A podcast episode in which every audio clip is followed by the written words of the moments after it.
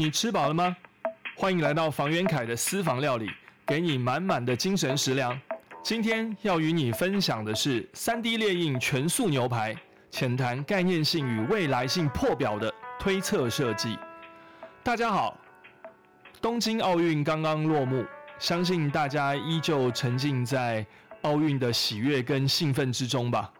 我们这次台湾表现得非常的好，除了拿到十二面奖牌之外，我们的郭幸存还有林洋配都得到了金牌。而羽球男子双打的林洋配呢，在网络的声量当中讨论又是最为热烈。除了他们两个人的默契以及他们的互动之外，尤其是在金牌的争夺战当中，最后的一球甚为关键。让全台湾的民众在电视机前面都捏了一把冷汗。最后一球压线球呢，透过鹰眼系统的判断，确定是界内球。这样的一个决胜压线球的截图呢？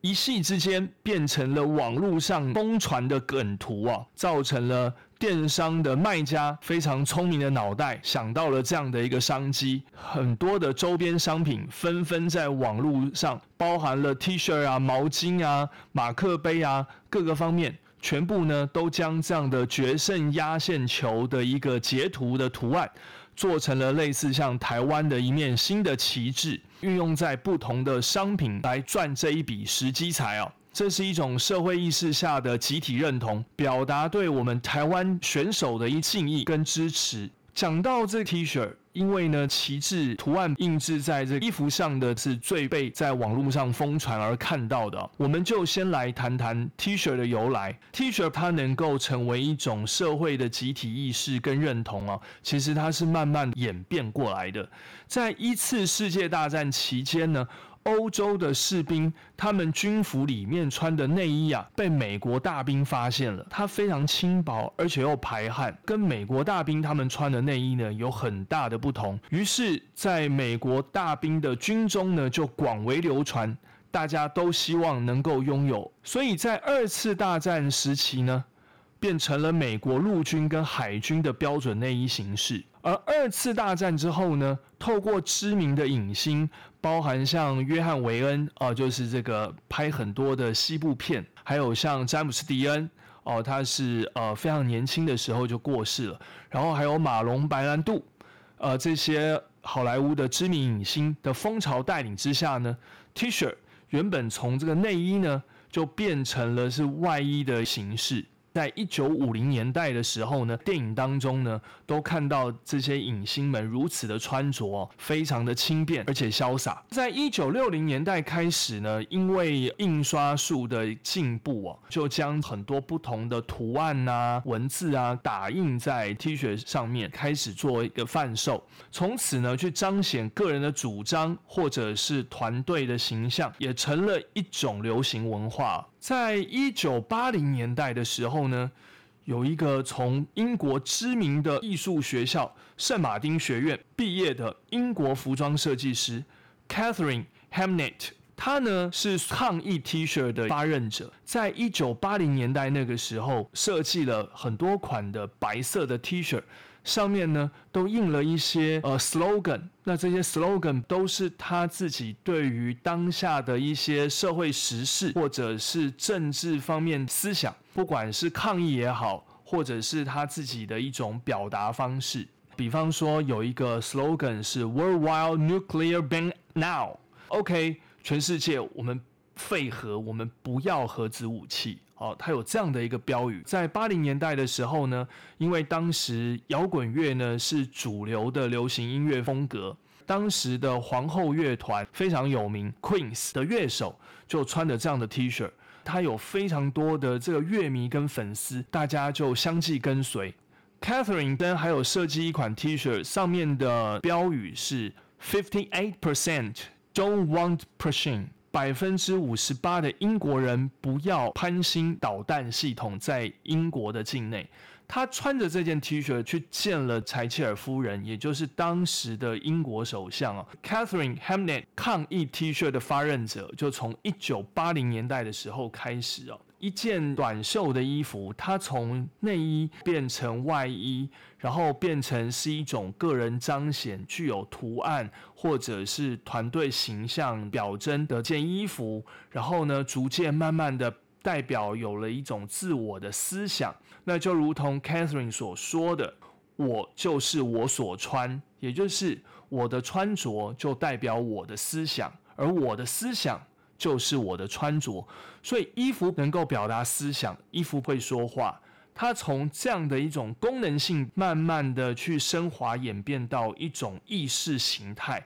一种精神象征哦。一个设计师他所做的思想的转化，其实呢，充满着非常非常多的可能性的。在一九六零年代的时候呢。呃，那时候呢是太空时代的来临，因为不管是当时的两大强国美国跟苏联，纷纷发展太空人能够上太空。那时候有一位时尚界的设计大师啊，皮尔卡登，在当时的服装秀啊时装周当中呢，展现了对于未来的服装方面的看法，做了太空装。在当时一九六零年代的时候呢，哇，这个是一个非常轰动的时尚界的一个新闻。首先呢，它的服装是上面有飞行帽，甚至还搭配了护目镜。服装的材质呢，运用了塑胶跟金属。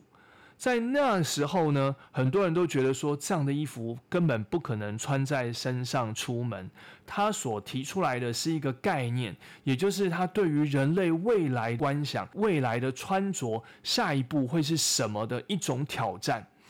当然也是一种反思。那但是今日我们看到石窗娟的。顶尖的设计大师们大多都是利用伸展台在展示自己所操作的品牌的价值啊，或者是设计师自己风格的一些实验性的创作。比方像三宅一生、川久保玲服装作品，除了在伸展台上面非常的惊艳，然后也非常的具有前卫性，但是呢，它也慢慢可以把它融合在一般民众呃平常的穿着之中，可以让人家接受。但是呢，不管怎么样的一些演进跟演变哦，在目前当下也比较少时尚大师对于社会规范或者是政治议题方面的一些挑战或挑衅，所以我们可以看得到，在一九八零年代的时候，Catherine Hamnet 是多么的前卫跟尖锐哦。一个设计师如果要脱离市场，不做太过媚俗或正热的设计。其实是一件非常不容易的事情哦，就好比刚刚提到奥运有非常多的电商卖家将压线球的截图要把它做成 T 恤来做贩售，其实也是一种蹭热度。但是呢，如果要脱离市场，就代表你跟获利在作对，是一件非常非常不容易的事情。去做一件脱离市场的事，它是有太多的不确定性，而且会造成你没有安全感。甚至冒了许多的人力成本、时间成本，那这些创作跟制造恐怕是有非常非常大的风险，也等于是下了一个很大的赌注。但是相对的，或许这也是将设计回归到设计本身的一种本质探索。如果我们去做创新的未来美学，思考人类下一世代的审美观，做出一些更前卫。甚至更超前一步设计创作，它不见得为现在的世人所接受。可是，可能你提出了一些让现在的世人去反思的价值，或者是说去创作一些具有学术性研究方面的设计，或者是在这个设计方面，它具有了呃人道的议题或政治的议题。在政治议题方面，可能是资本主义或共产主义以外的另外一种选择，然后导入在设计当中。它或许是一个物件，或许是一个空间，或许是一辆车子，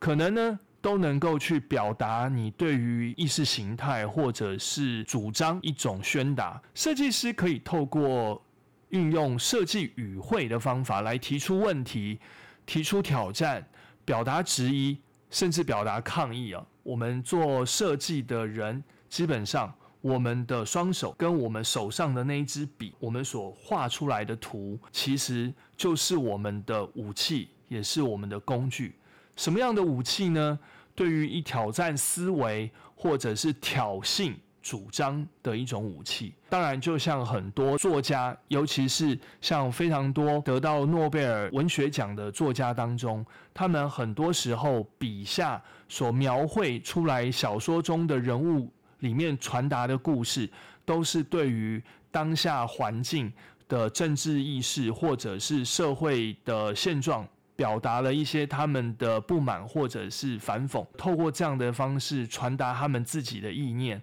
来宣扬他们的主张。我们讲到这里，那跟推测设计到底有什么关系呢？今天设计师们啊，通常专注于使用技术表达，比方说在功能性啊，或者是呃，我们创作出一个物件是可消费性，也就是它可能是一个。呃，能够让人家愿意购买的物件或商品，但是呢，有两位学者，他们提出了一种设计的思维。那这种设计思维呢，不仅可以用作创作事件物件的工具，还可以用来创造想法哦。对于这两位学者而言，设计是一种推测事物可能如何发展的手段，比方说像想象可能的未来。而他们两位呢，提出了假设问题，希望我们人类对于想要和不想要什么样的未来呢，展开思辨。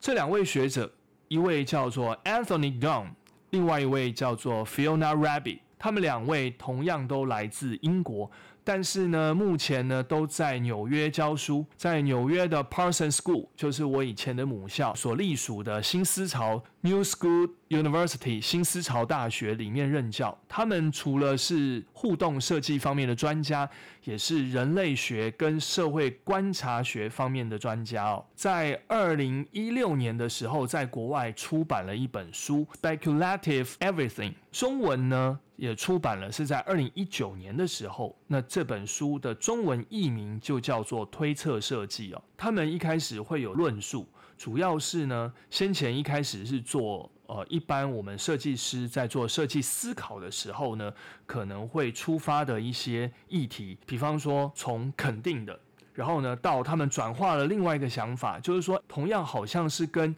这样的一个肯定句本身有关联性，但是呢，它平行的又衍生出一些其他的思考方向，所以呢，就从肯定的到批判的，或者是从解决问题到找出问题，从提供答案到提出问题，从为生产而设计，那为生产而设计呢是非常工业革命下一个产物啊，然后到为思辨而设计，从。设计服务产业到设计服务社会，那也就是从服务一个商业行为到服务整个社会群体，那所谓的社会设计，那又或是从虚构性的功能到功能性的虚构，或者是我们为世界现在的样子而设计，转而到为世界可能的样子而设计，那这里当然就开始从现在式走向了未来式。这样的一个好处是什么呢？我们对于未来产生一些我们的疑问，那产生疑问之后，我们可能开始去思辨，然后实验，并且呢去执行，从这当中解决未来可能会发生的问题。对于未来的问题，提出当下能够解决的方法，作为一个超前的阴影，或者是我们改变世界来迁就我们。然后转移到改变我们来适应世界，我们要设计让人类来做购买的行为，到我们来设计一件事物是让人们来思考的行为，诸如此类。这就是在推测设计当中，他们两位学者呢去领悟到一些可能性。推测的真正目的呢，是在于撼动现在，而不是在于预测未来。所以呢，他们是希望透过这样的一个想法，试着去描绘一个可能的世界，借以启发人们的思考。他们举了非常非常多的案例，呃，我在这里呢就讲两个其中的故事。一个是飞利浦这家公司，他们曾经呢在二零一一年的时候呢做了一个实验创作，这个实验创作呢，叫做微生物的家，叫做 Microbial Home。家庭当中呢，一个居室空间里面，他们将食物的供给、将食物的储存，还有电源的供应、照明的设备、烹调的方式。还包含了人类吃了这些食物以后呢，呃，排泄出来的这整个所有的环节系统呢，与一个永续的生态系统去做结合，让整个家这整个空间呢，成为一个有机体的生物机器。他们声张没有要将这样的一套系统让它量化成为商品。而是他们自己公司内部去做了这样的一个实验创作，提供给自己公司去做一个参考，对于未来的观想，透过这样的一个实验创作，一个这样庞大的一个有机体，看到了什么，然后又想到了什么，又反思了些什么，作为下一步公司要发展的方向，或者是新创的产物的一些研发的提议。另外一个故事呢？是有一个西班牙的设计师，他的那个名字呢，呃，有一点点不是非常好念，他叫做 Marty Guixi，M A R T I G U I X E 啊，Marty 他在二零一一年的时候呢，直到二零一六年之间，他曾经在米兰啊、赫尔辛基啊，还有斯德哥尔摩呢。去做了一个太阳能餐厅，但是我上网去查了一下这个资讯，它的这个太阳能餐厅呢，有点类似像是快闪店，基本上它将这样的太阳能餐厅是盖在户外，没有任何的围墙，没有天花板，没有屋顶，随着天气的改变，这个阳光呢就成为了。厨师做菜的电力来源，在这个户外的餐厅，我们会看到非常多的餐桌，一旁有非常多的太阳能接收器的设备。厨师呢，必须要靠这个太阳能来做菜。菜色里面呢，有 barbecue 啊，有沙拉啊，有各式各样的菜色。客人呢，在这个户外空间用餐呢，做一个更特殊的体验。当然，在那个年代呢，这样的一种体验很特殊。除了是在户外用餐之外，另外一件事情是，客人必须要看太阳公公的脸色。如果突然天气变阴，那可能吃饭时间要延后；那如果突然下雨，那恐怕这顿餐就等于是泡了汤。所以呢，一切的一切不是由人来主宰。一切的一切是由自然来主宰，包含吃的肉够不够熟，或者是它的味道够不够美味，其实都是在看上天的脸色。因为太阳的光能源的强弱，以及呢光的明暗，都在在的做了非常大的影响。所以不是单单让顾客感受到大自然的环境。还感受到大自然的力量，那个力量足以让我们的温饱出现了一些不确定的状况，甚至会有很多的意想不到的结果。他这样的一个思维引起了非常多的大的企业来跟他做合作，包含了意大利非常有名的一个工业设计居家用品的公司。这个品牌就是 Alacy 非常有名，也跟我们的故宫有合作过。对于 Marty 本身而言呢，这个设计更像是提出一个疑问，而不是只是单纯的去创造一个耳目一新的一个作品而已。看到更多的是生活中让人不满意的地方，其实呢，也希望透过这样的一种创作，让大家思考，走出习以为常的生活模式，进而去做出一些改变。在 Marty 提出这样的怀疑，或许也有一些部分是批判性的意味。他没有预设任何的结果，然后呢，也没有任何的标准答案。每一天上门来的客人所用的菜色，呃，所吃到的口感一定都不一样，因为每一天的阳光也都不同。但是呢，他们没有办法预测当天会不会被客人责骂的风险。或者是当天有没有亏本经营的可能，这就是推测设计的精神。他在寻找另一种思考的可能，才能去成就下一个理想的实现哦。在汽车工业当中呢，我们也看过非常多的概念车款，在很多的汽车品牌，他们为什么要花大钱去做一些不会在路上跑的车子呢？而只是将一个概念传达出来。其实这些概念车都充满着想象，并且它背后还有一个深层的意涵，就是在试探消费者的反应。从一个设计师的角度去思考，如果你每天都只是想着要如何去设计一台四个轮子的交通工具的话，恐怕变不出什么新的花样。但是如果从四个轮子的交通工具想成是我要去设计一个人类移动的系统，这样的方向去思考的时候，你会不会就有别的想法了呢？那这样子是不是就打破了我们对汽车的既定印象？或许新的汽车就会诞生哦。全球知名的设计大师哦，像 Mark Newson、Marcel Wonders，还有 Jamie Hayon。他们有时候呢，也会摆脱现实，去探讨充满想象力的内在世界和荒诞不经的设计物件。那我们在他们的一些作品当中呢，常常都会看到这样的一些经验哦。比方说，像 Muscle Wonders。他是将这个马赛克公司跟他合作，将马赛克呢全部都把它镶嵌在一台汽车上面。他一样传达到了运用这样材料能够达到的一种极限可能，但是呢又不失这台汽车原功能哦。那像 Mark Newson 也是，他呢还设计过喷射机哦。当然，这个喷射机的造型跟一般的飞机很不一样，比较像是外星人的飞碟。但是同样的，它是在传达一个概念，它对于空气动力、对于驾驶者的这种视线，还有空气力学、流体力学，另外的观想跟思考，都在在的表现在这些很概念性的一些物件上面哦。这些部分呢，其实它都像是推测设计的一部分。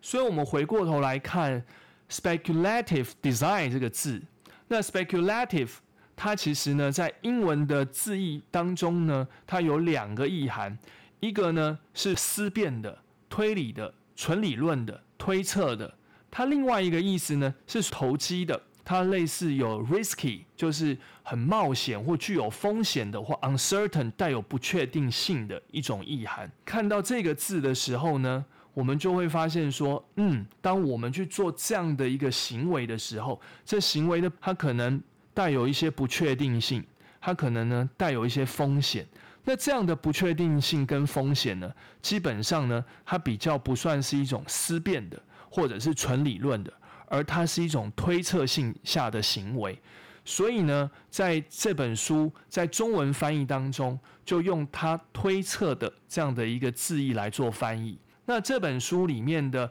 序，在台湾科技大学呃梁教授的推荐序言当中，也有针对 speculative 这个字呢，把它翻作成推测的一个主要的意涵。这个意涵里面当然包含了哲学性啊、文学性各个方面呢，去做一些推断，然后呢，认为用推测这两个字最能够代表。呃，speculative design 在这里的一个意义哦，一般在做任何的设计，一定都会从一个概念发想来做出发。那推测设计当中的概念设计，它不是只是一个构思而已，它更是一种理想。构思跟理想是不一样的，因为理想是暗示一个大的方向，而构思呢，则是大方向里面的成分。所以呢，构思其实是实践概念。对我个人来说，我觉得推测设计它是非常浪漫的，因为某种层面来说，它非常的具有唐吉诃德的精神，因为他不怕困难，甚至呢，他不知道面对的是什么样的一种挑战，甚至呢，对于未来的一种未知，去提出自己个人的一些见解，那可能要付出很多的一些代价，不管是挑战也好，挑衅也好。可能所传达出来的是一种主张，那这些主张不见得为世人所接受，甚至还会受到更多的攻击。走在最前端的人永远是孤独的，站在最顶端的人永远是最孤单寒冷的。这当然都是要成就一个非常伟大的呃事情，都所必须要承担的。呃，这就是为什么今天会要跟大家分享三 D 全素牛排，是在几年前呢就已经有新闻，那透过 3D 打印的列印的技术哦，能够将食物蛋白合成哦，呃原料把它塑造成一个人造肉，而这样的一个人造肉可以模仿出肉类的肌肉、脂肪、肌红蛋白还有结缔组织的口感，吃起来呢，据说啊以假乱真。而且不单吃起来，包含它的色泽都像是真的牛排哦。这样的一种呃全素的素食，人类未来可能就不用再宰杀牛羊猪鸡。那如果这样的话，那人类的未来会是一个什么样的世界呢？那人类又跟畜牧类的动物又如何共处呢？看来。推测设计果然是西方实心的独立思考能力。那如果这样的话，我们是不是应该要对推测设计做更多探究跟了解呢？未来的几集的内容里面，也会陆续的来跟大家分享推测设计的内容。希望你喜欢今天的节目，有任何的想法还有心得，都欢迎你可以留言给我。记得开启你的小铃铛。我们下次见喽，拜拜。